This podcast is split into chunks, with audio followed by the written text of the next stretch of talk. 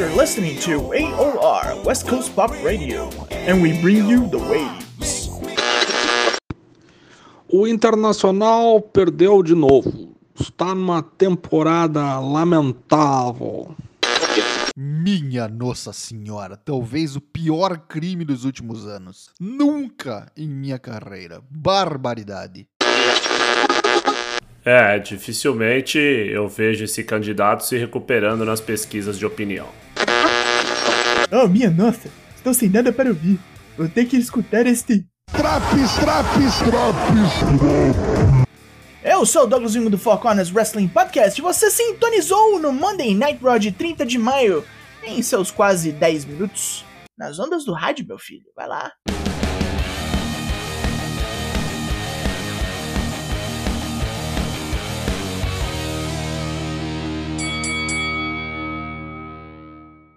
Feriadão na gringa em Des Moines, Iowa. Becky Lynch chega ao ringue enquanto rola um recap de como ela voltou à cena do título na base da pilantragem.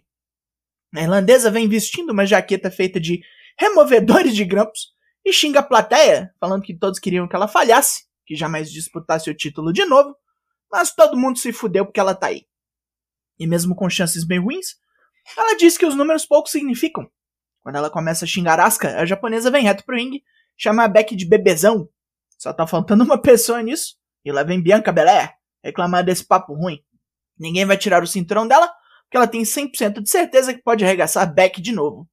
A mal vestida dá um golpe baixo em Bianca, e ela e Asuka se estranham para ver quem vai bater primeiro. As duas se decidem por trabalhar em equipe, e Beck toma uma bundada pra voar do ringue.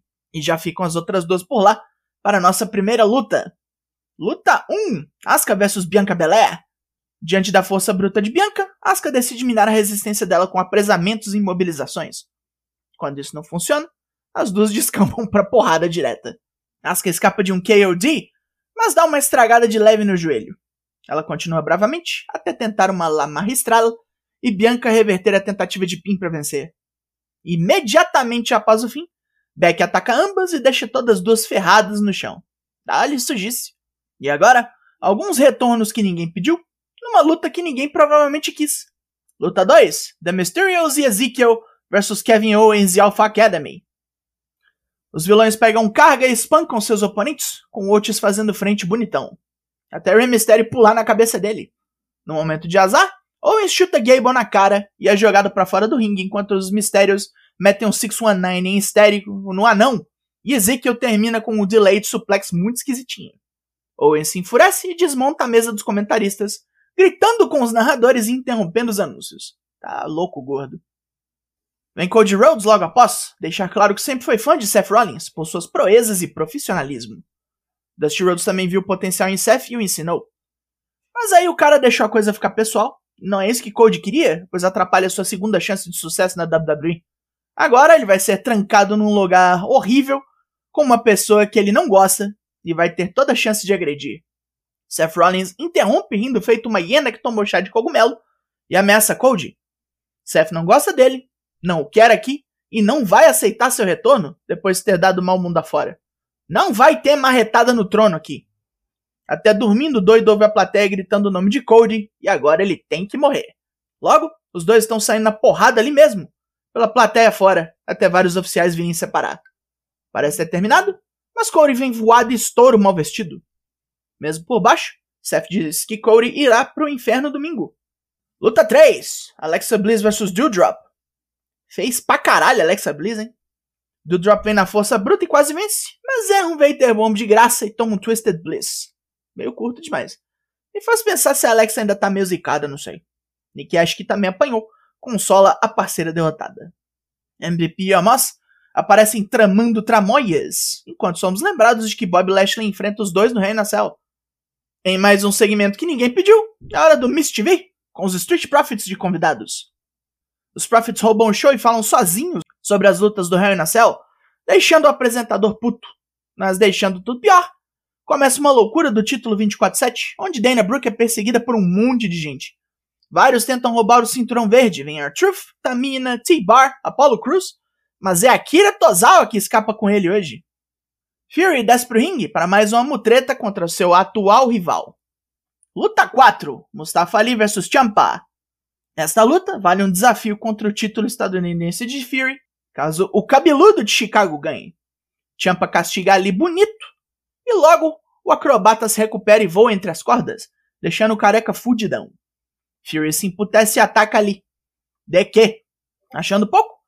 Ele marca outra luta ali mesmo com Ali, mas dessa vez valendo o título. Luta 5: Mustafa Ali vs Fury pelo título estadunidense. Ali todo fudido apanha mais ainda, mas tem um momentinho de esperança quando acerta um torneio do DDT da segunda corda.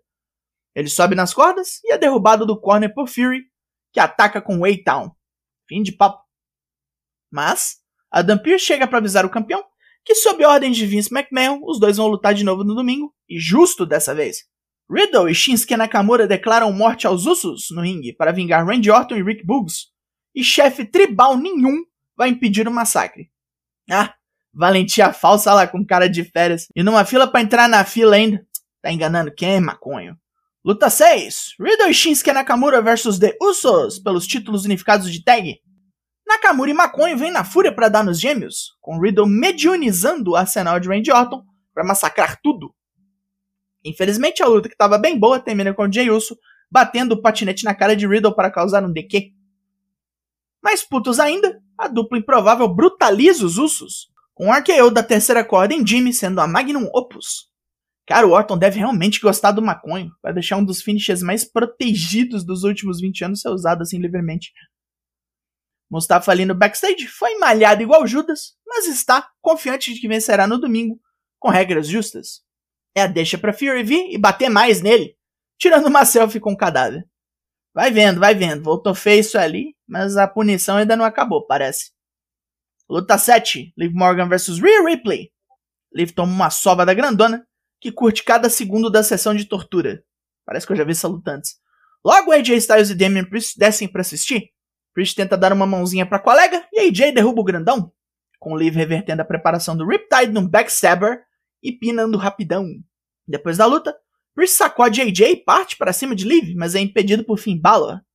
Rhea toma um drops de Liv, AJ mete um Phenomenal Forearm em Priest e Balor fecha o caixão com um pisão.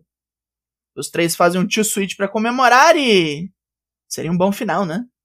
Mas não é, porque nosso encerramento virá com a assinatura de contrato da Handicap Match, onde Bob Lashley enfrentará MVP e Omaz ao mesmo tempo. Puta que pariu. Depois que o contrato é assinado, as animosidades chegam no ponto de fusão e a porrada come. Voa à mesa do ringue e lá vem a segurança tentar deter as duas diamantolas. Não dão conta e vem Cedric Alexander tomar sua porrada semanal. Mas arma uma mesa no canto, pega Lashley, que escapa e atravessa o panacão no implemento. Agora sim, nós acabamos, graças ao bom senhor. Pontos positivos. Asuka e Bianca funcionou bem em ringue. A luta de tags também ia bem, até o final bastante imbecil e repetido. Pontos negativos. Vou me repetir, mas todo o resto. Mais um programa de preparação direta de pay-per-view feio, feio desses. Não consegui nem me animar com o Judgment Day com esse quebra-mola do push de monstro da Rare Replay aí. Nota desse Raw é 4 de 10. E saiu do ar este Drops. O Four Corners tem lives toda terça e quinta às 8 lá no Twitch. E se você acha pouco, ainda tem Drops como esse para todo e qualquer semanal. Estamos aqui para servir. Eu sou o Douglas Jung, nós somos o Four Corners Wrestling Podcast e eu volto na semana que vem. Logo mais tem mais e até! Yeah, that makes sense.